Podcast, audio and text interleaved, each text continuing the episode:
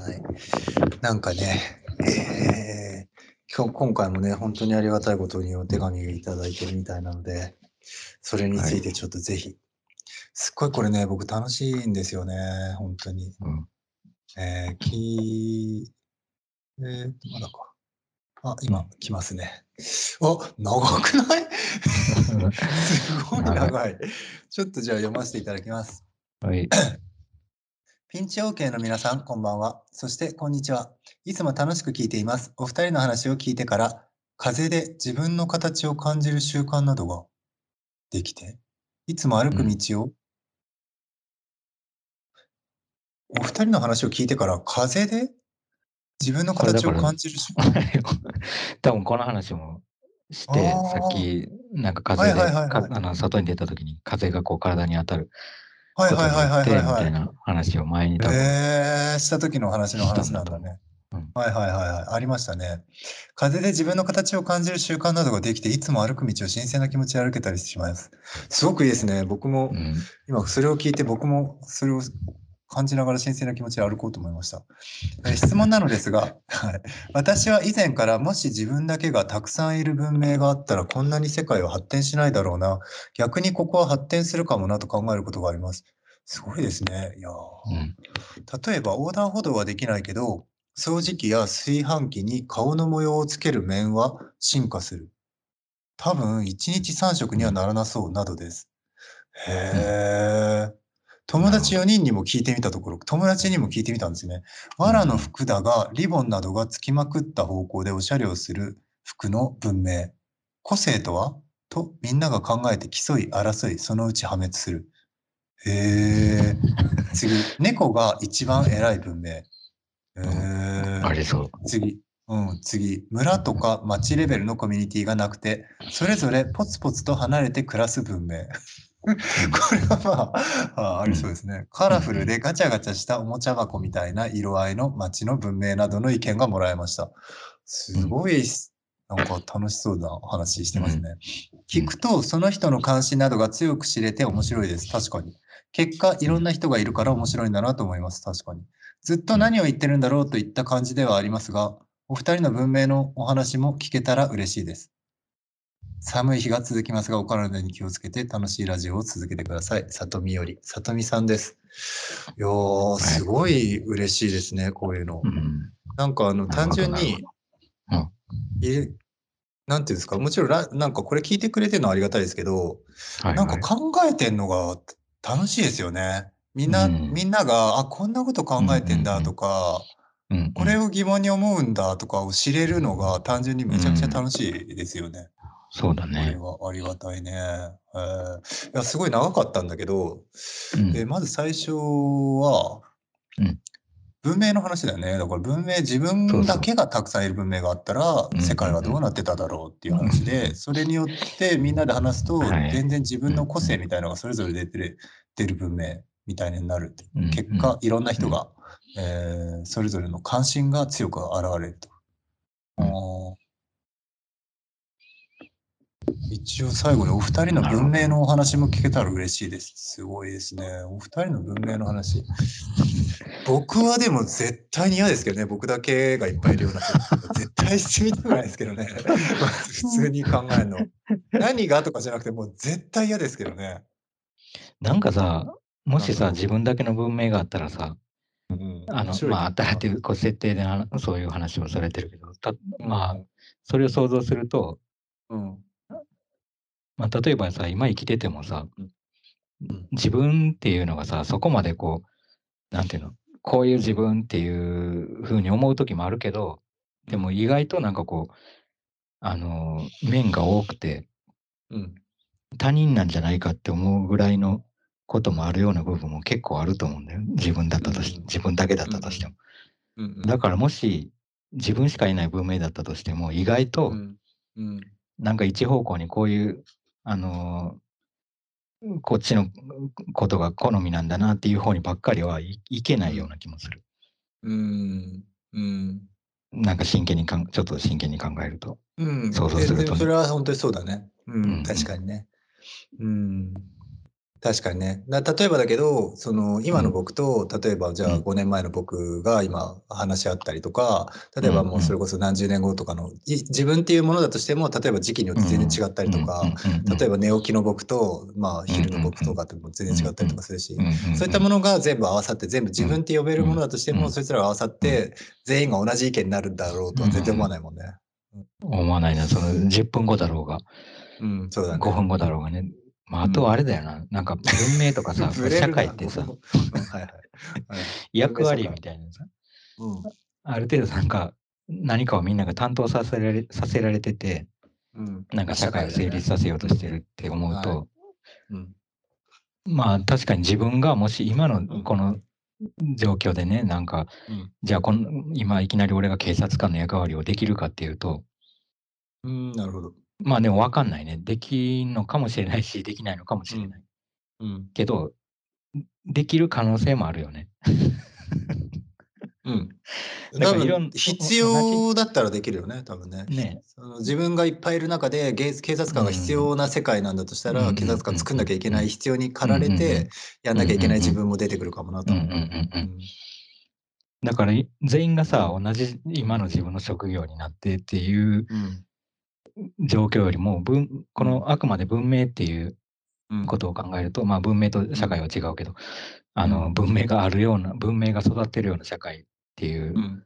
状況が前提なんだとしたら、なんかそういう同じ自分、おなまあ仮に同じような、うん。あの、うんまあ、個性っていうか部分が多い自分だったとしても違う役割にそれぞれそれぞれがさついていくことでさ、うん。うんなんかそれはそれでなんかそこまでどうなんだろうねなんか。うん。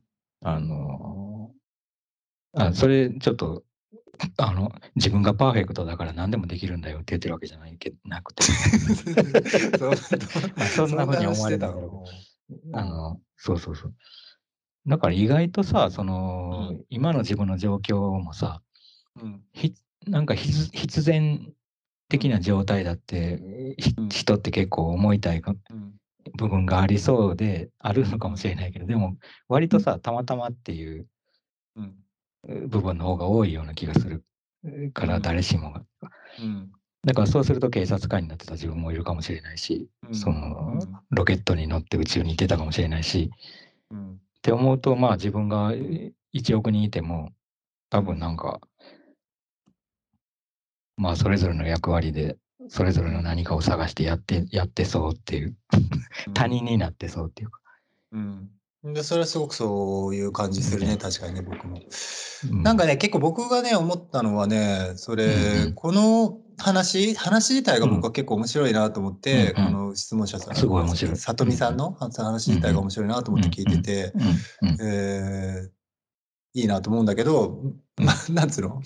マジレスみたいな感じで言うと、僕がなん、うん。やっぱりこのさ、さとみさんの話が面白いなと思うのは、うんさとみさんがやっぱりさ、すごくポジティブにさ、自分とか友達のその関心みたいなものが、その世界に現れていくとか、例えば自分が好きなものがあったとしてね、例えばリンゴが好きだとか、イチゴが好きだっていう自分がいてで、じ例えば1億人自分がいたら、もうみんながイチゴが大好きな国民性みたいな感じになる感じのんやつがすごくね、あのーうポジティブだし、考え方として、すごいなと思って、面白いなと思って、うんうん僕はまあ多分そんな風に考えれてなくて、その、そね。どっちかっつうと、その、うん。文明だとか、その、ものが、多分進化とかね、発展とかをしていくときって、さっき言ってたみたいに、そのやりたいこととかっていうよりは、やらなきゃいけないことによって決まっていく気がするのね。だからそれが必要だったらそうしなきゃいけないっていうか、から例えばだけど、まあ、木の上にしかリンゴがないんだったら木が登れるように進化するし、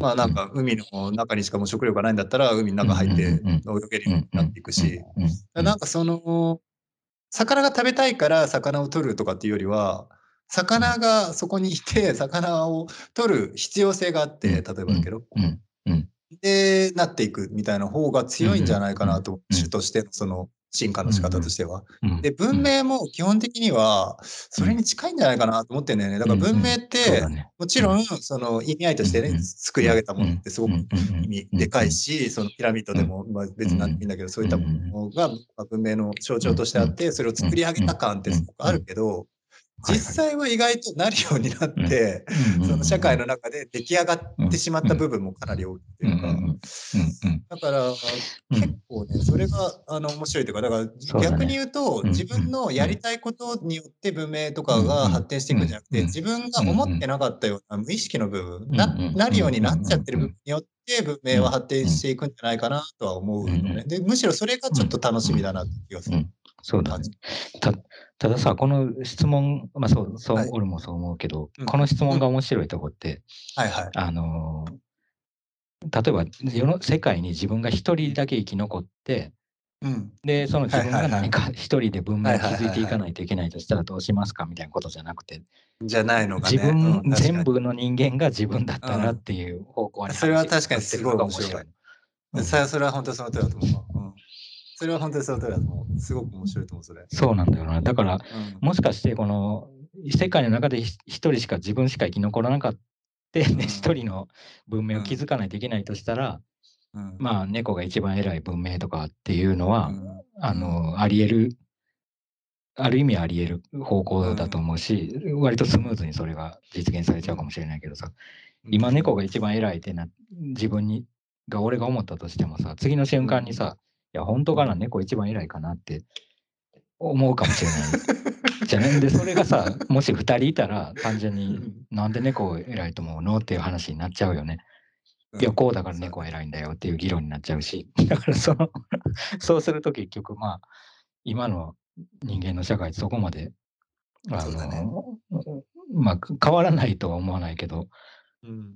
うん、似たようなシステムが作られていってしまうのかもしれないなっていう気が。気はしちゃうね、どうしてもね。うん。それはもちろんそうだね。うん。いやでもなんかでも逆に、うんうん。そうね。何々いや逆になん逆に。なんか全く変わらないわけじゃないんだとしたら何が変わるんだろう。今の社会とうん似たようなものになることは確かに想像できるんだけど。例えばささ、何々もう具体的に言っちゃえば身体性とか結構うん限定されると今では絶対ありえないじゃん。そう思考ではなくうんてうん身体性だったりとか、うんまあうんもう本当に能力的なものだよね。じ具体的な。うんうんうんどんぐらいのジャンプ力があるとか、極端うんに言ったら。まあ、それぐらい具体的な能力が全部統一された人の世界だったら、確かにちょっと変わりそうとか。これさ、でもさ、どこの時点で自分だけになるかにもよるよね。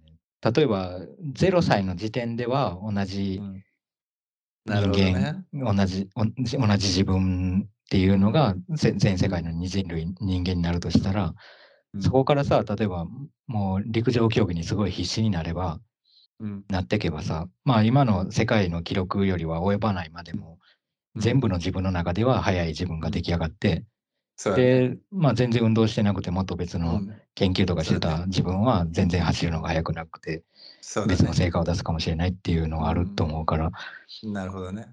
うん。あでも80ーそれ結構歳ぐらい。でさ、うんうんいやまあ逆にあの全人類が自分になったら また違う。うんうんある程度かなりなんかあの、うんおたあのそれ今まで出してきた何かうん考えてきたことの,、うんあの結論に近い何か考えがあって、うんでそれ同士それがそれぞれをもそれぞれの自分が持ってる世界っうん。ていう世界なんだとしたらそそっちの方がちょっと想像しにくいね。なんかあの形成される前のさ、うん。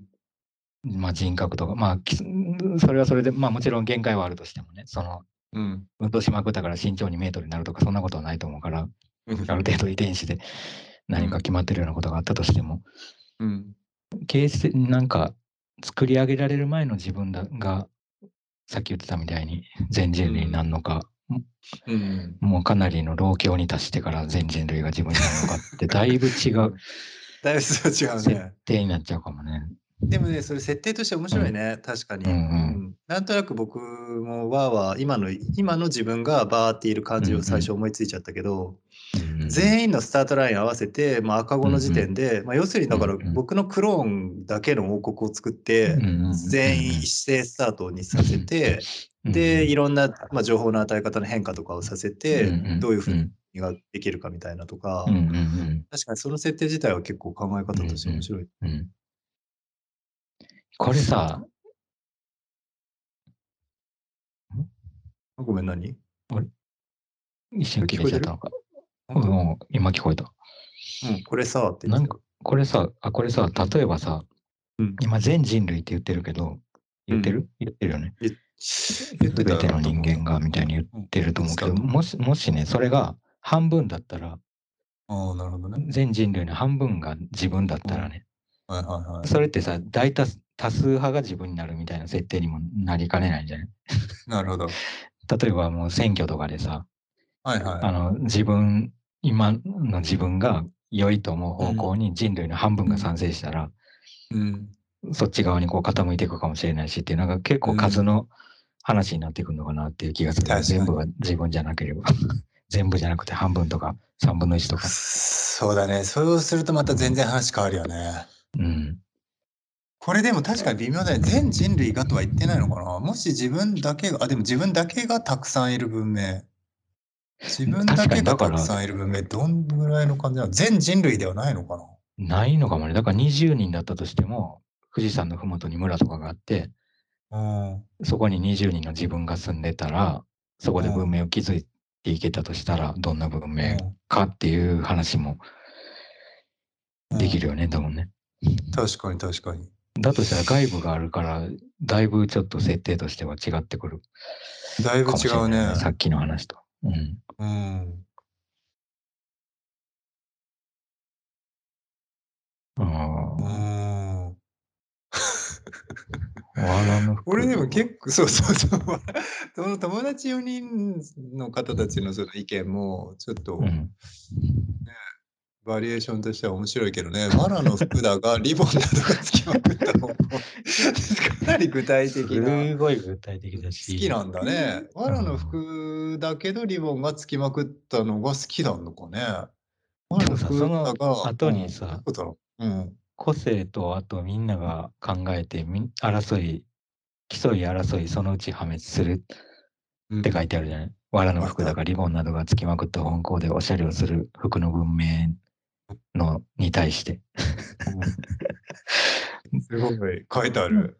そう想像するとだからみんなが藁の服でリボンついた服着てたら一体自分の個性とは何なのかとうん。一緒の服着ちゃってとなって。うん。で、その時に、だから競うってなるとすると、だから、もしかして藁じゃなくていいんじゃないかと、誰かが思い始めて、うん藁よりこっちのなんか絹の方がいいよってなっちゃった時に、いや、そんなんこっちも絹着たいしってなった奴らが、うん同士が争い始めて、うん破滅するの。なんか説明してくれてんのかと思ってたら 最後疑問で丸投げしてきた。いや、なんでするのかなそうなんじゃない、と思って。これでも、うん、ななんだろうね、うん。これでも普通のその文明社会におけるねそういう争いの起こり方とそんな変わらない感じがする。うん。ね。うん。なんかでもなんか4人の意見を聞いててもなんとなくさうん。全体的にさ原始的なイメージがあるよね。その藁の服っていうだって今の現代社会ですよ。藁の服いきなり着たりしないじゃん。なんとなくイメージとして文明以前に自分たちが集まったたくさんいる、うん。えー集まりがあったらどういう文明がゼロからスタートするかみたいなことをイメージしてるのかなと思うのね。藁の服からとか。まあそうだだからそうだよね。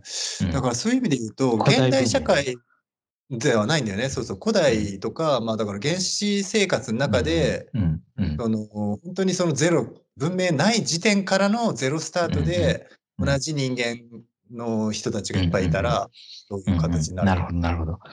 うんそうだね。そっかそっか。確かに。なんだちょっとでも、ちょっと僕不思議すぎて、この藁の服だけどリボンがつきまくってるっていう時点で 結構不思議で、なんだろうなと思ってて、どういうことなのかなデザインされれてるよね、かなりこれ。だから。デザインってことだよね、これ。たまたまになんないよ。だって、この、うん。わだから、藁の別にさ服だがっていうさ、藁の服でリボンがつきまくった服じゃなくて、確かに。藁の服なのにもかかわらず、リボンなどがつきまくった方向だから。そうだよねうんこれは別になんかあれだよね、縄文時代の縄文の縄をリボンと呼んでるとかそういうことじゃないもんね、全然。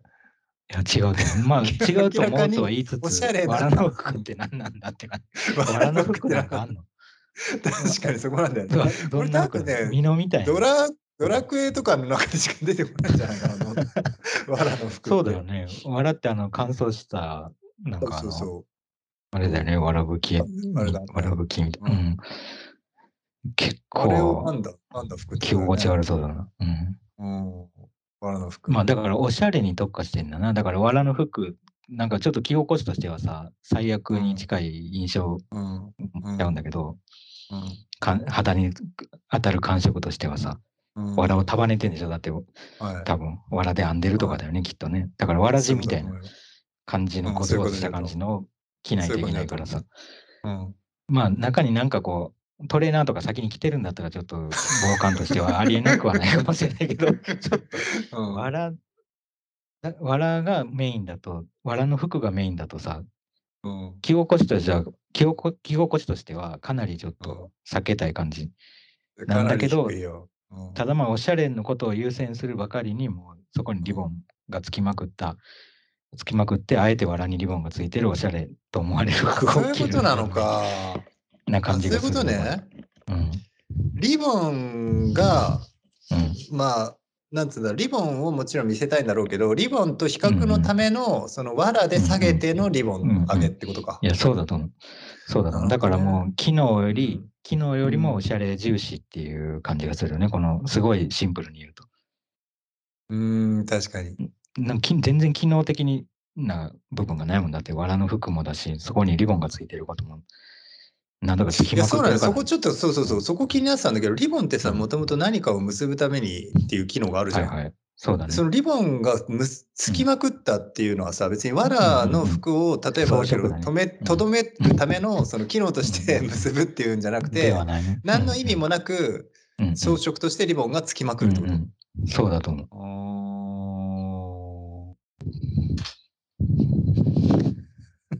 面個性白いとはって思う前になんかいろんなことが疑問に、なんかあの争いの疑問になりそうな 文明だな、これ。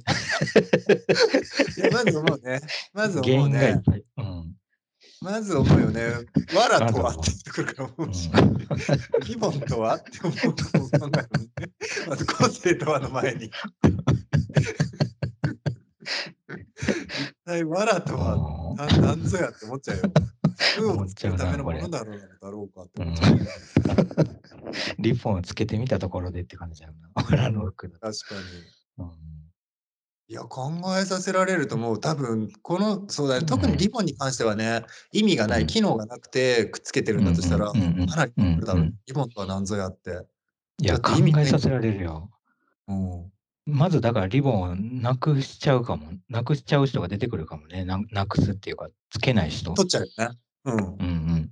毎日それつけてもめんどくさいじゃんっていう人が出てきて、なくてもなんか別にうん何も機能としては変わんないしみたいなやつが出てきてうん外し始めると、いや、なんでお前外すんだと。こだこれさ、結構儀式的な感じすなんか、それ全部同じ人なんでしょ？同じ人、同じ人。でも多分、新刊みたいな人がいて、それを外すっていうことがさ、すごいなんか禁忌を犯してるみたいな。感じになっちゃうんじゃないこれやっぱり。うん、ああ、じゃあもう前提としてやっぱりね、それがあるから決まりなんだね、じゃあ。そうそう。これさ、その、なんていうの？古代文明的なことを意識して考えると、ちょっとうん宗教性が出てくるっていうか、あの、んシャー,、まあねシャーマン的な感じですよ。ううんん。猫が一番偉い文明っていうのもさ、まあなんかエジプトとかが思い浮かびそうだけど、うん。うん、そうだね。うん。あの、いい 現実にある文明だとね、うん。あった文明だと、あったであろう文明だと。そうだね。ねうん。猫が神様みたいな。うんうん。村とか町レベルのコミュニティがなくて、それぞれポスポスと離れて暮らす文明っていうのもなんか、これすごくさ、実は僕これが一番興味深かったんだよね。いや、俺は興味深いし、この状態っていうのは通過せざるを得ないっていう 感じ。こ。れはどういうことなのかなと思って、これの状態でとどまるってことなのかそうだと思う。だから文明っていう、な、うん。でも、さ、まあ、どの、どうなったら文明って呼べるかなんかちょっといろいろ考えないといけないかもしれないけど、うん。少なくとも何かそういう、ある条件をクリクリアしてるような状態にもかかわらず、うん。文明同士がこう、衝突したりとか、関わり、関わり、うん。混ざり合わないっていう。そうだよね。うん。でなんかさ、これ一番最初の人は多分おしゃれに興味があって、2番目の人は多分猫が好きなんだと思うんだよ。で4番目の人もまあガチャガチャカラフルな感じの色合いが好きだとかっていうのがわかるんだけど、うんうんうん3番目の人に関してさ、これが明らかにここれ性の、格だよ。そうそうそうそう、提出者の性格があんまり、りなんつうの、そのコミュニケーションを求めてないというか、うんうんそのコミュニティとかそのまとまりみたいなものを求めてなくて、それぞれが、まあ、それぞれとしてポツポツと話してそうだよな。そうなんだよ。これ、村とか町レベルのコミュニティがそれぞれポツポツと離れて暮らしてるわけじゃなくてさ、じゃない村とかうん町さえもないんだよないんだよ村とかそう町、そうそうだから一人だよね、だから全部。一人だ。だからもうイメージとしてはちょっとしだから引きこもりに近いような形でできるだけ他人との接触を。難しいの、これ。文明が一番生まれにくい状態をあえてこそうなんだよ。作られてるっていう、すごい状況じゃん、これ。いやだから極端に言うと俺そのその引きこもりたちによるその同時代性みたいなものを文明と呼べるのかみたいな話にもなってくると思うんだよね。まあでも、引きこもりでもさ、引きこもってたとしても、多分ネットとかでうん絶対何かコミュニティっていうか、まあ普通はね、うん現代のね、うんうん、現代の固定されたコミュニティじゃないかもりはそうだけど、その原子、原子の引きこもりは、原子って、原子って引きこもってて、引き出るかどうかちょっと、なかなか難しいよな。そのそう一人でしょ。まずどこに引きこもればいいかもわかんないですよね。そうだねどうしたらいいんだろうな。だから、このまあ、ポツポツと離れてっていうさ、この離れ具合にもよるよな。これそうだからねこれがさ、もう、うん。出会わない、本当にもう会わないレベルですごい距離が離れてて、ポツポツ暮らしてるんだったら、うん。いやなんかね、で僕んもそれが結構好きで、このポツポツとっていうのに、そのうんこの人の、その、なんつうんだろう、うん最後の希望があるというか、確かに確かにう。ん。隔絶した感じじゃなくて、じゃないんだよね。うん、少ないってことだよね。だから密度的にその隙間が埋まってないっていう状態っていうか。そうそうそうそうそうそう。田舎じゃ田舎。そうだよね。うん 普通に田舎だね。うん、田舎でもまあ村とか町レベルうん。のコミュニティもないから。ない。そうまとまっちゃいけない。か。うん。まとまらずにみんながポツポツと離れて暮らしていければいいいや。うんうんうん。まあまあまあ、そっかそっか。地味な、ギリギリな、なんかあれだよね。文明と呼べるギリギリの。うん何かギリギリのライン、うなんかついていかないといけないね、これ。このポツとポツと言えるかというところをそれぞれが狙っていかないと。それもポツポツ超えてるよみたいな。ポツポツ超えてる距離が出てるよみたいな。なると ちょっと、うん。うんもうダメだもんね。ダメだよじゃあ普通、普通になっちゃうもん。それじゃ別にうん普通になっちゃう田舎になっちゃうもん。うん。人がいないだけになっちゃうから。そうそうそう。うんそこのポツポツ具合が、この人が多分、その文明と呼べる呼べる何かなんだろうな。この人自そうだね体、この人自身が信じる文明と呼べる何か。確かに確かに。ポツポツに現れてるんじゃないかな。だからこれがもし教科書に載る文明になったなってたとしたら、なったとしたら、まあそれぞれがポツポツと暮らしていましたって書かれるもんね。うん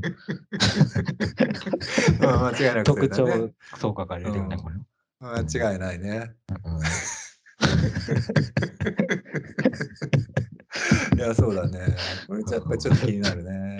気になるよ。その影響のさ、及び加減とはいかすごい気になるね。隣、お隣のポツ、うん。お隣のポツの人うん。うん。がさ、まあ、うん存在してることは知ってるわけじゃない、多分。そうそうそう。それがね、いいね。確かに。うん世界に一人とかじゃなくて孤、独ではない。うん。そうそうそうそう。うん。向こうの方にいるのは分かってるみたいな感じだよね。うん近づかない。でね、夜は明かりが見えるぐらいの範囲で、距うんうん離で、うんうんうん生きてるなっあて。いるなっていう。うんうん。うんうん。そうだな。若干さ、混ざる部分は出てくるよね、きっとね。若干混ざる部分が出てくる。なんかうん、耕してそうみたいな、うんうんなんとなくこう、想像できるヒントがちょっと見えてきたりすると、そうだね。うん。足跡とかね。あ、ここ来てたんだ、うんみたいああ、そうだな。気配だね。うん気配でお互いに探り合って、うんちょっとずつ影響し合うっていう。うん結構いいんじゃない？これ。な。ねいいよね こ。のことね。うん。うん。結構いいと思うよ。このいや、いいよ、ちょっと。うん。他のも見てみましょうかね。じゃあ、その、カラフルでガチャガチャしたおもちゃ箱みたいな色合いの街の文明っていうのも、かなりあれだけどね。かなり限定では、限定的ではあるけど。そうだね。カラフルでガチャガチャしたおもちゃ箱みたいな色合いの街の文明。街の文明ね。まあ、街があるねはあるよねうん。こういう街は多分ある。うんまあ、あの、想像、この人がうん。本当に想像してるガチャガチャさ加減かおもちゃうん。箱らしさには届いてないかもしれないけど、でもまあ、なんかそれに、それを想像させるような街はうん。あり得るかなっていう気はするけど、ただその街の文明だから、ああ、そこそこか。街自体はあるんだ。だけど、うん。ありありえあり得るけど、うん。まあ、それが文例えばじ明化されてる例えば東京ディズニーランドみたいなうんうんうん。例えばああいったランドがうんうん。あのランドが？ーほほ本気に本気でそのうん。なんつうの？要するにお客を入れてとかじゃなくて普通に独自に発展したらああなったみたいはい。はない国だとしたらうんあれはやっぱり文明と呼べるのか呼べるんじゃない？やっぱ。ああの呼べそうだよね。だから着ぐるみみんな着て、あはいはい そうだな、まあ、そ中身はないことにしながら、そうああそういうぶそ そういう儀れぞれの夢を壊さないみたいな。うん。ああなるほどねそういった儀式が行われてる文明として行われてる。うん。ああなるほどねありえるんじゃない？やっぱ。うんじゃあまあ結構あり得るね、この人が言ってるカラフルでガチャガチャしたおもちゃ箱みたいな色合いの街の文明。うんうんうん。ああいったそのディズニーランドみたいなものが独自発展して出来上がれば、うんうんうん。まあ、あり得るかなっていう感じね。いや、確かにさ、最初う、ん。最初じゃないわ、さっき言ってたけど、そのうん。自分だけの文明っていうのが世界に自分しかいなかったらうん。っていう前提で最初俺たちは話し始めたけど、そうじゃなくて、まあ途中で気づいたけど、はい。まあそうじゃなくても、なんか限られたこの。区域とか人数とかがあって、うんねまあ今の既存の世界なのかわかんないけど、そういう世界の中にそれうん。文明が突如現れたらみたいなうん。ことだとしたらさ、じゃあこの今話してたこの4つ、まあこの本ご本人も入れたら5つだけど、うん。うん5つだよね。だからそれの、そのそれぞれの文明がだから同時にもうあり得るってことだよね、その違う地域で。うん。だからポツンポツンと離れて暮らす文明うん。とカラフルで地域。ャした、ううん。ん、うん。文明は。う、ん。場所が違うだけでそうだね。同時にあり得るってことか。あり得る。文明だもんね。うん。それそれ地球が一つの文明ってことないもんな、だって。そうそうそうそう、そうだね。うん確かに本当そうだね。それぞれの文明がそういう各地で発展していったみたいにあり得るね同時進行で。うん。そっかそっか。だ結果いろんな人がいるからもしれあ、ごめんごめん。うん。猫何？猫が一番、いや、猫が一番偉い文明。うんこれは何なんですかね？こうこうなったら何どうなるかな？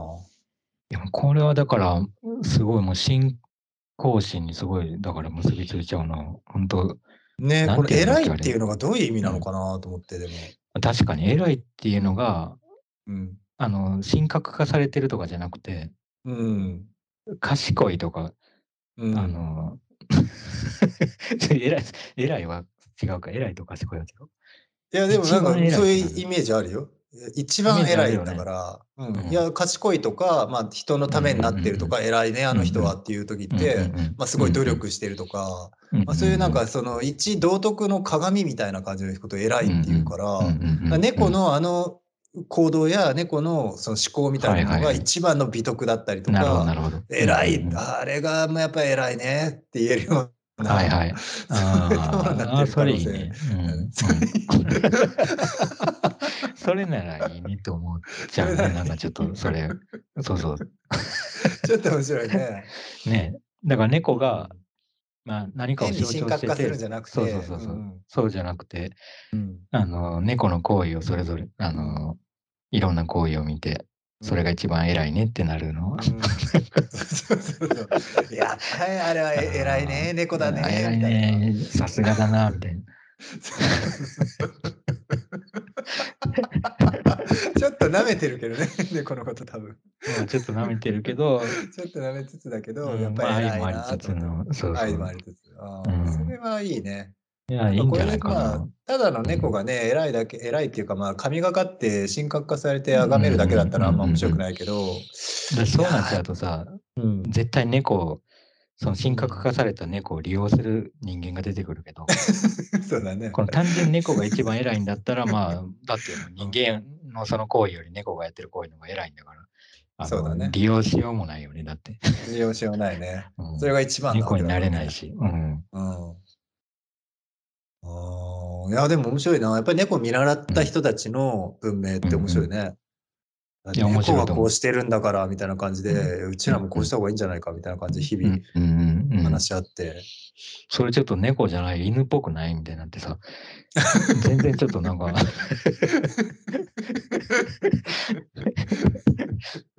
うんうん。なっちゃうよね。そうだよね。ちょっと厳しい人が出てきちゃったら。厳しい人出てきちゃうよね。でもその厳しさ猫っぽくないなとかって言ううん 確かに確かに。そうだね。それはそうだわ、うん、それはそうだわってなるだろうな。確かに。い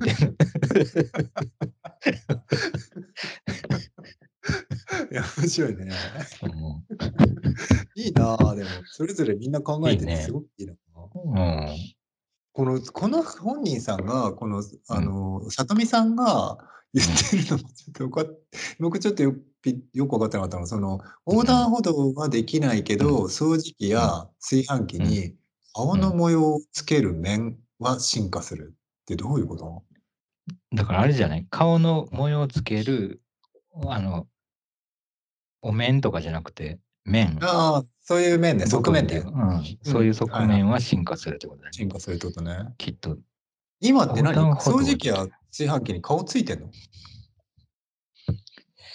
?AI のみたいな。え？い。AI の。ついてるってこと？いやついてるのは見たことないけど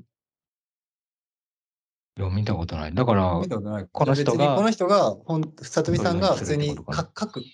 里見さんちの今の炊飯器とか掃除機には顔がついてんのかな？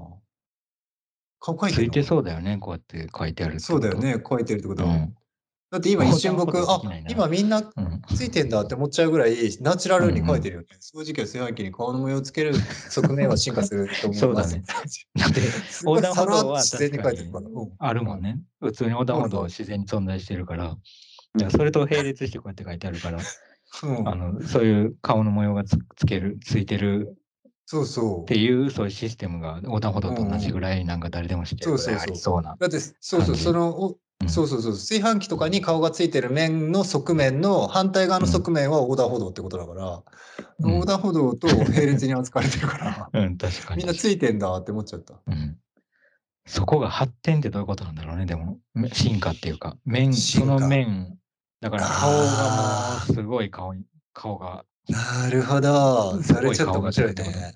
うん。どんな、どどうなるんだろう。んな進化なんだろう。要するどんにでも、な進化なの？あ、そっかかそれ。うん何何人、人でやってほしいんだよね。だから、だから炊飯器とか掃除機もさ顔っていうのは、多分この顔っていうのは、炊飯器としての顔っていうよりは、うんうん多分人間らしさっていうかさ、うんこの顔の模様って多うん。分人の顔じゃない？そういや、そうだと。正直僕もそれはちょっとすごい困ったの。だから最初はうん。AI みたいな感じで、そのどんどんどんどん人化人格化していくようなロロボ家電家電みたいな感じにうんうんうんうん感じだったのかなと思ったんだけど、うん。僕ちょっと正直すごい気になってるのはこの模様っていうワードなんだよね。顔の模様って炊飯器に顔がついてるわけじゃなくて顔の模様が炊飯器についてるだけって。表面だもんね、模様って。何 なんと思って。模様って基本的に装飾。じゃん装飾っていうとさ実用的な意味はないんだよ。プラスアルフファでァ見かけ上の何かを作ってるわけだから、まあ、だから儀式的なね。だそう考えると、ちょっと面白いのは、この横断歩道もさ、あの完全に機能を持ってるんだけど、実用的だし、機能を持ってるんだけどさ、あれだって道に書かれてるだけじゃん。そうなんだよ。あれも模様なんだよね。ね模様なの。ほんで、書かれてるだけなんだけど、みんながルールを共有してるからさ、確かに。あれが横断歩道だと思ってるけど、そう知らなければただのしましまに両脇に確かに。線引っ張ってあるだけの模様だからさ。うん。だからそういう意味で、そういう意味で、うん。この掃除機とか炊飯器に、なんか横断歩道レベルぐらいのみんなが共有できるような模様うん。がいやその通りだわ。記されていくような進化がこう起こるんじゃない？これ。いやその通りだわ。うん。そうすると確かにこれは人の顔の模様っていうのは人の顔のことではなくて、うんうんなんつうの、その炊飯器とか掃除機の顔となり得るような模様っていうことなのかなっていう気がするんで、だからいわゆる横断歩道の顔は、えー、あの、えー、しましま横断歩道の顔。横断歩道の顔はあのしましまの模様で。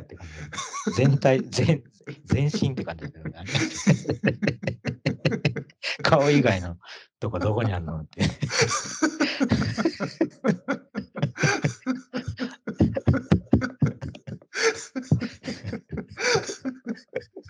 そうだね。そうだね。だ掃除、でも掃除機の顔の模様と炊飯器の顔の模様は多分違うでしょ、うん、別に。いや、違うでしょうね。うん、だって機能が違うもん、掃除機と炊飯器が。そうだよね。だから横断歩道はあれだよね。歩道の、うん、あの、横断する時の歩道の顔なんだよ、多分。だから掃除機は掃除する時のこの機械の顔だから。うんうんだからその機能とその模様がさ、なんか一致してる何かものが顔になり得るんだろうね。なるほど。なるほど、そりゃそうだ。うん、そういうもんだよね。その内面とその外面が一致して、うんうん、あ、この人はこういう顔だって思えるんだね、確かに、うんうん。顔で認識できるんだわ、確かに。だから今俺たちが掃除機とか炊飯器の顔って言ってもすぐにはちょっと思いつけないけど、うん、まあ多分なんかあるんだろうな、そこが進化する可能性がある、ね。えー、見たい。さとみさんちの炊飯器、掃除機見たい、すごく。みたいね。進化の最初の段階みたいな。見たい。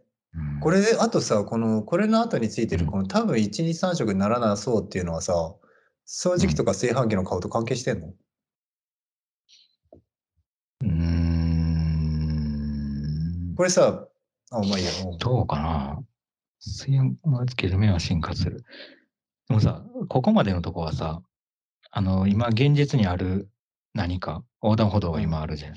うん、で、その現実に今存在してるもんで、それはなくなるってことでしょ、うん、はい。なくまあ、存在しなかったであろうって言ってるってことなん。で、でその掃除機とか炊飯器の顔の模様は存在しうるっていうか進化していくっていうことで、うん、ただこの1日3食にはならなそう。うん、だからそもそも今みんなが3食食べてるっていう前提で、うん、うん、だから横断歩道の方に近いんだよね。横断歩道の方に近いのか。だから進化というよりは余計な部分ってことだよね。あの、里見さんがこの横断歩道を余計だと思ってるかどうかは別として。でもその可能性はあるね、確かに。うんうん。1日、1日3食にはならなそうっていう、多分里見さんは現在でも1日3食食べてない可能性はあるもんね、結構。うんうん。食べてないでしょ。こう書いてて。うん、だ自分がこれ書いてるってことね。うん、うん。そうだよね。で、でもそう考えると横断歩道はできないってことは、少なくとも里見さんは現在でも横断歩道をそんなに必要としてないってことだよね。そういうことだと思うな。あのー、なるよね、うん、頭に入ってきてないのかもね、横断歩道が。なんか、なくても、あっても同じことっていう存在だよね、多分。そうだよね。そういうことだよね。うん、顔になり得てないんだな、横断歩道。なり得てないな、うん、横断歩道。ね残念ながら。それで言うと逆に掃除機や炊飯器には顔の模様が必要だと考えてるってことだよね。まあそうだね。そこ付け足していかないといけないもんね、多分。模様だから。足りないんだな、それは。今は、今の段階だと。今の段階は足りない。わかんないとにかくさ、進化の、全然進化できてないってことだよね、里見さんにとっては。このそうだね、彼にとっては。その通り、その通り。彼女にとっては、その通り。全然途中だよと。全然そんな横断歩道なんて書いてる場合じゃないよと。一日三食食べてる場合じゃないよ。進化促すよと、炊飯器たちの。このさ、多分一日三食にはなならなそうって書いてあるけど、これだから5食っていう可能性もあるってこと ?4 食。あ、そうか。確かにごめんごめん。それは増えてる可能性もあるの。ありえるありえる。一日三食にはならなそう。あ全然ありえるわ。一日十食とかもありえるわ。うん。うんこの言い方だと3食以外の全てもあり得るわ。ね、とにかくだから3を避けたいんだね。だから3食、そうだね、3回食べるっていう、その朝昼晩だろうな、きっと。だからそれは普通に考えたらそうだな。うんうん、これも理由があるのかな？何らかやっぱり3を避けたい理由みたいなのが。3避けたいんじゃない？だから3がやっぱりなんかその食事の顔みたいになってるのが気にくくなる3 食食べてんでしょっていうさ、なんか。いや、本当にその通りだわ。顔になってるうん3食って。本当にその通りだわ。ねえ。うん1日2食とか、1日4食とか、やっぱり言われてもちょっとピンと顔がピンボケしてるもん。ね顔とは言えないもん。いやそれやっぱ1日3顔じゃない食って言われると。そうだね。うん。うん3食って言われると、あ、顔だなってわかる。そうだそれに反抗してんのよ、これだから多分。あ、そういうことなんだ。なんでなんだろう。なんでそんなにでも顔を必要とするんだろう、このは。顔顔もそうだけどさ、面白いのは、あなんか足したり引いたりなんだよね、この人のこの確かに。文明はさ。現在の社会を、うんあのーに足したり引いたりしてるんだよ。うん他の人確たちと違って。確かに。うん。それ結構こ、それはそれで際立ってるな、他の人と比べても。際立ってる。うん。なんかその、なんて言うんだろう。この里見さんの意見が一番、その現在進行形の世界とのパラレル感が強いというか、うんうんうんうん。すごくその現在の進行形あ現在のこの世界と、えー比較で隣にあるなんかパラレルワールドみたいな感じのうんうんうん。イメージがすごくあって、面白いねこれ。プラスアルファマイナス面白いみたいなだから他の人に比べるとさ、なんか、ほ他の自分以外の人間が自分と、うん。あの、うん。多くの自分と入れ替わったらっていうう方向に近い気がする。そうだね。確かにそうだね、うん自分がいっぱい生ままれてきたらとかじゃなくて。うん確かにそうだね。うん。うん確かにそうだね。うん。でも結構面白いと思う。うん。うん、視点としてまずその社会とか文明みたいなものうんを極端に言ったらうん。まあたくさんの人って言ってるけど一個人じゃうんん。一個性じゃうんん一個性として見るのうん。は結構面白いとは思うんだよね。いや、面白いと思う、面白いと思う。うん。実際さ、結構そういうふうにくくくられてる部分あるよね。だからエジプト文明とかメソポタミア文明とか、そうだね。文明とかなった時に、うん。うん。まあ、くくらないと文文明って呼ばれないっていうこともある。うんうんうんその辺の、その辺の文明とかっていう文明ないもんだって。うんうん。なんとなくの文明とか。うん。なくて全部名付けられてくくられてさ、うんある程度なんか方向性をこう持ってるうんようなものじゃないと文そうだね。そ明って呼ばれてない。の通りだね。確かに。うんそう考えるとやっぱり個性みたいなものをやっぱり見つけられて文明っていう名指されてるところがあるから、それがない限りはやっぱり文明と呼べないってことを考えると一個人とかうん一個性みたいな感じで見ることはできるよねうんうんう。んそれを個人直接的にその一人の個人に当てはめるっていうのは確かに全然理に確かかなってるなとは思う。そうだな。うんだから逆に言うと一人文明もあるってことだよね。だから、そのそうだね。一人が大量にいるとかじゃなくて、うん。同じ人が大量にいるとかじゃなくて、もう一人きりのうん。文明っていうのも、まうん。あ、あのー、教科書で文明とは呼ばれないかもしれないけど、うん、極論的にはね。うんうん。一人文明。うん。何なんだろう。結局さやっぱりそれってさ、なんだ習慣とかも大きいかな。例えば毎日、なんだ何時に寝るとか、毎日3食食べるとか、そういった普通の習慣みたいなものが一人でずっとずっと淡々とやり続けた時にそういう文明を持っていたみたいな感じで言われるのかな？そうだよな。だから、確かに、だから習慣化されてないとうんっていう感じはするよね。その、そうだよね。なんか一うん日、その一日一人がなんか、ん今日こんなことやってみましたみたいなのが文明って呼ばれるって感じじゃないもんね。うん常にそれをうん普通に淡々とやってたっていう。うんそうだな。確かにな。だからそれが当たり前ぐらいのレベルになってないと、その行為が。そうだよね。そうだよね。うん。実際何なんだろうな。なんか結局残ってるさ、うん。あの、文明って呼ばれてる、呼ばれてきたものって何か建造物とかさ、はい。文字が残ってたりとか、はい。そういうことでなんか文明っていううん。認識になってるけど、うん。新しく増えることってあんの？それって。今からなんか、新しく何が増える？なんていうの？まあ増えるっていうか、新しく、新しくっていう言葉は矛盾してるけど、また発見されるっていうかさ、なんとか文明みたいなのが。ああ、うーん。どうなんだろう。確か文明に。文明って、うん。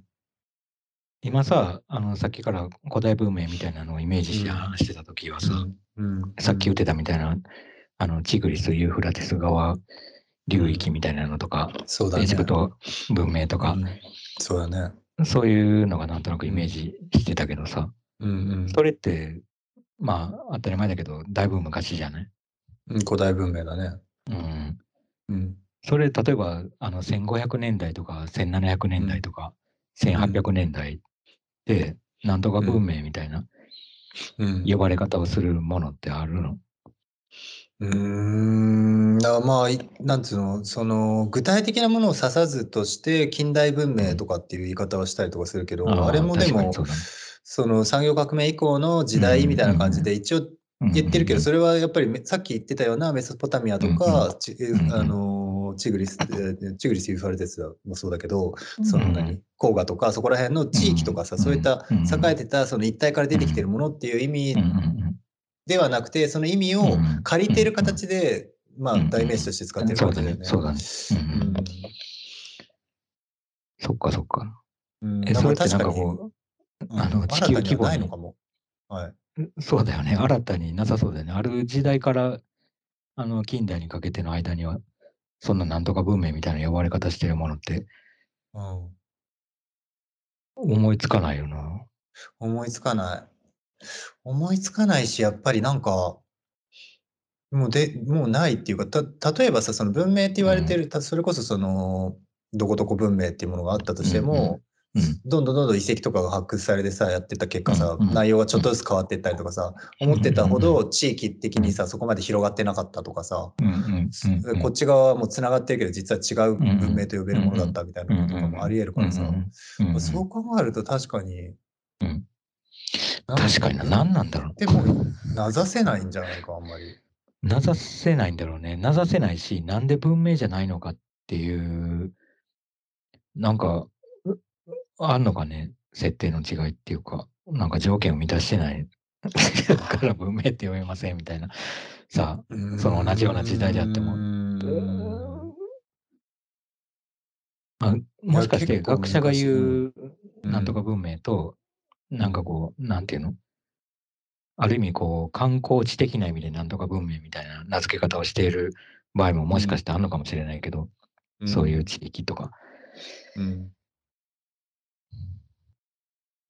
まあでも、難しい。なんかでも結構よく考えたのは、やっぱり文明と文化の違いみたいのはさ、結構よく。あるじゃない？うんうんうん。で、やっぱり文化っていうのは言えるよね。どこにも、それは近代でも現代でも文化、うんまあ日本の文化ですねとか、えーうん現代の文化ですねとかっていう言い方もできるけど、うんやっぱり文明ってそれにも増して大きな枠で絶対語られてて、その上位型だと思うんだよね。文化っていうものがある程度うんもっと長い形で作られて、字字になって、うんえーそれがもう当たり前の世界としてなってたっていう感じだから、そっか、そういう意味で言うと、今僕らがそれを見ている文明と呼んでいる文明側ではなく、こっち側の今生きているこの現代世界と全く違う世界っていうぐらいのくくりにならない限りは文明と呼べないのかな、多分。ああ、そういう距離感か。文明とのうん距離っていうの距離感。うんな気がするな。なんか文化っていうと、なんかまだ染まってる感じがするけど、文明っていうと、うんもう違う世界の違うシステムがあったみたいな感じの、その距離感なのかな？でもさ、確かにさっき言ってたけど、その、まあそういう工画文明とか、うん。あの、そういう文明の使い方から文明っていう言葉を借りてさ、近代文明みたいな言い方をするっていうはい。はい。話を考えるとさ、まあ文明的って言われたりさ、ああ。まあ文明があるないみたいな言われ方したりとかさ、ここは文明がない場所とか、文明が、こっちは文明がある側みたいな言われ方をしたりとか、そうだわ。うん。いや、なんか、何そうだわ何見てたのいや、本当そうだ。それこそそうだ。ね本当に、うん、文明開化だよ。文明開化なの。なんか、うんだから多分日本は文明があるうんって思われたくて、そうだわかなり多分。その時代になんかいろいろごちゃごちゃしてたっていうのは絶対あるだろうし。で少なくともその文明開化の文明は別にメソポタミア文明開化とかではなかったよね。多分 現代文明開化だ。うん海外そうだね。そうだね。やっぱり違うんだよ、ちょっといや違うよね。だから文明がないっていううん意識を多分文明、あの文明開化の人たちはうん持ってないと文明開化したっていう価値を持てない、目指せないっていう状態だったんだろうな。なるほどね。文明があるのが開化で、なか文明なかったらもう未開ってことになるんだ、じゃあ。そうそう、だから、なんかロシアのさ、はいあの皇太子はい。だけの人がさ、日本のその、あのー文明開化みたいな時代にさ、襲撃されてさ、はいはい。文明開化みたいな時代よりもうちょっとこっちか。もうちょっと、うん。あの、時代は今に近いと思うけど、はい。まあでもそんなもんかな。で、襲撃されて重傷、まあうん重傷ってことで、あの、怪我を負って、うん、で、間違ったら、だからロシアと戦争になるみたいな状態になった時にさ、はいはい。うんで、その時にもちろん日本の政府が恐れたのは、その戦争はもちろん怖かったろうけど、うんそれ以上に、だから日本がうんその文明を持ってないような国だって思われるのを恐れたっていうなるほど。話もなんかであったなと思って。だから文明、未開っていう状態っていうのはさ、多分、うん。その、世界の形が見えてきたうん時代の中ではさ、うんまあ、世界の一部として認められないような状況になっちゃうっていう意味では、ここに書かれてるいろんな人たちの文明っていうのは、なんか一見未開に近い文明があるのが面白い。うーん、確かに。ねえ、このポツポツとかもう完全に未開、なんか、うんこれはでも逆にその未開っぽく見えるにもかかわらず、ポツポツとする文化って言い切ってんのかもしれない。そうなんだよ、そうなんだよ。いや、面白いと思う。だから、うん文明を完全に超えてるんだよね。だから多分、超えてるね。その、分かってるから。ポツポツと離れて、離れて暮らす文明だね。確かにそう。何か分かった上でやってんですって感じだよね。明らかに。文明開化の次の開化をしちゃってそうる。そうそうそう。うん そうそうそうそう。うんそれは強いよ、やっぱり。こういうのが一番なんだかんだ強いよ。パッと見、うん未開に見えるけど、それをもう超えた上でのここですから、みたいな。いや、本当にそう。うん、これがやっぱり一番強い。うんうんいや、もうかなり達観してる状態だよな、これは。そうだね。うんまあ、あとは、その、里見さんの、まあ現実世界とほとんど変わらないけど、うん唯一横断歩道がなくて、炊飯器に顔が描かれてるだけの文明とか。面白いけどね。いや、面白い。面うん白いほぼほぼ変わんないけど、ちょっとだけ細かくアレンジがうん変わる。いや、意外とリアリティあるんじゃないかな、これで。リアリティあるあるある。リアリティあるね。うんなんか意外とそれが一番その人らしさが出てそうな気がする。出てそう。出てそうだし、今考えてみたらなんでこうなってるんだろうみたいなものを見た見るときとかさ、うん。はっきり言って確かに、あの、うんなんでこんな炊飯器に、もし今ね、炊飯器に顔の模様が書いてあったら、いや、なんで炊飯器に顔の模様が書いてあるんだろうと思っちゃうかもしれないけど、うんでもそうそうじゃなくてもさ、なんでこれこんなことになってんだろうと思うことって結構あるじゃん、今の、このこの文明の中でさえ。うん。ある。だから、そのこの里見さんの文明の中だと、その炊飯器とかに顔が書いてあるのが、ね。の、なんでこうなってるんだろうと思われないようなぐらいの当たり前のことだろうしそ、うだね。顔の模様ね。そうそうそう。顔の模様、顔の模様ね。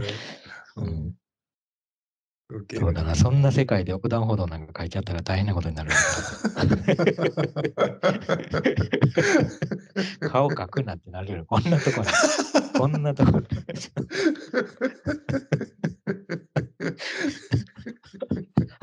そうだね。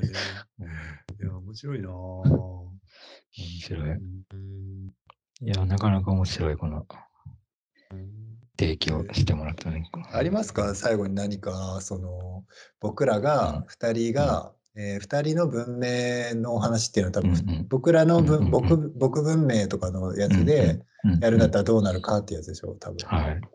いや、なんか、だから自分ばっかり、うんこれ自分ばっかりなんだっていうのが、うん自分たちで認識できてたら、うん自分以外の人を探しちゃうかもね、なんか。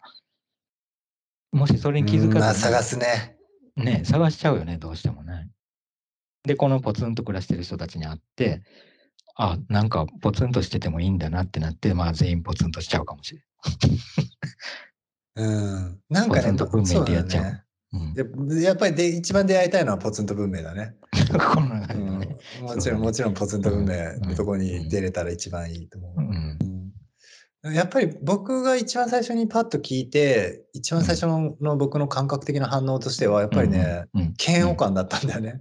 なんかそのやっぱり 同じ人たちが全員集まってるんだとしたらっていうような前提で最初考えたから、そうだね。まあ僕がとかっていうことだけではなく、うん同じ、全く同じ人間がそれだけ集まってるんだとしたら、多分本当に相当気持ち悪いというか、単純に。うんうん。そそれ、もう生理的なやっぱり嫌悪感があって、それの中で文明ってどうやって作れるんだろうっていうのは、まあ、そうだね。考えちゃったけど、だから今のそのまあ旅に出るっていうのは、もしかしたら一番いい答えかもしれないというか、うんそういう文明になるというか、みんなが旅に出てしまう文明。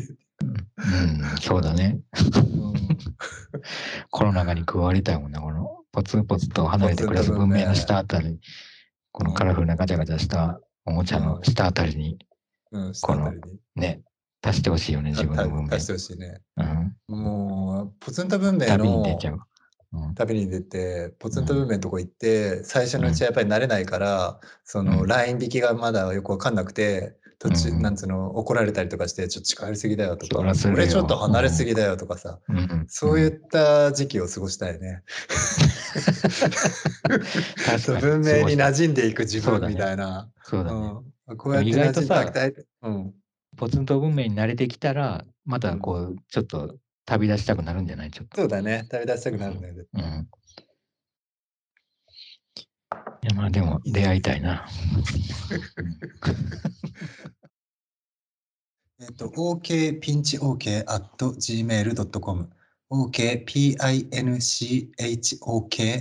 アットマーク gmail.com まで、えーお便りいただけたら、うん。えーすごく楽しいです。これってさ、どっかに載ってんの、の載せて載ってるはず。ずだと思うんだけどな、そっかそっか、YouTube のとこかと YouTube だったらか、ポッドキャストとか。そうそう、ポッドキャストの表面とか、う YouTube んうん表面っていうか看板に書か。いてあると思います。わかんなくなんか、わかんなくなっちゃったらそこ見てもらったらいいってことね。うん、その通りです。はいありがとうございます。はい。はい、そしたらじゃあまたまた。はい。あ、コメント欄に書いてあるらしいんで。コメント欄に書いてある。あ、そっかそっか、はいコメント欄を見ればいいのね。はーい。うんうん。了解です。じゃあまた。はい。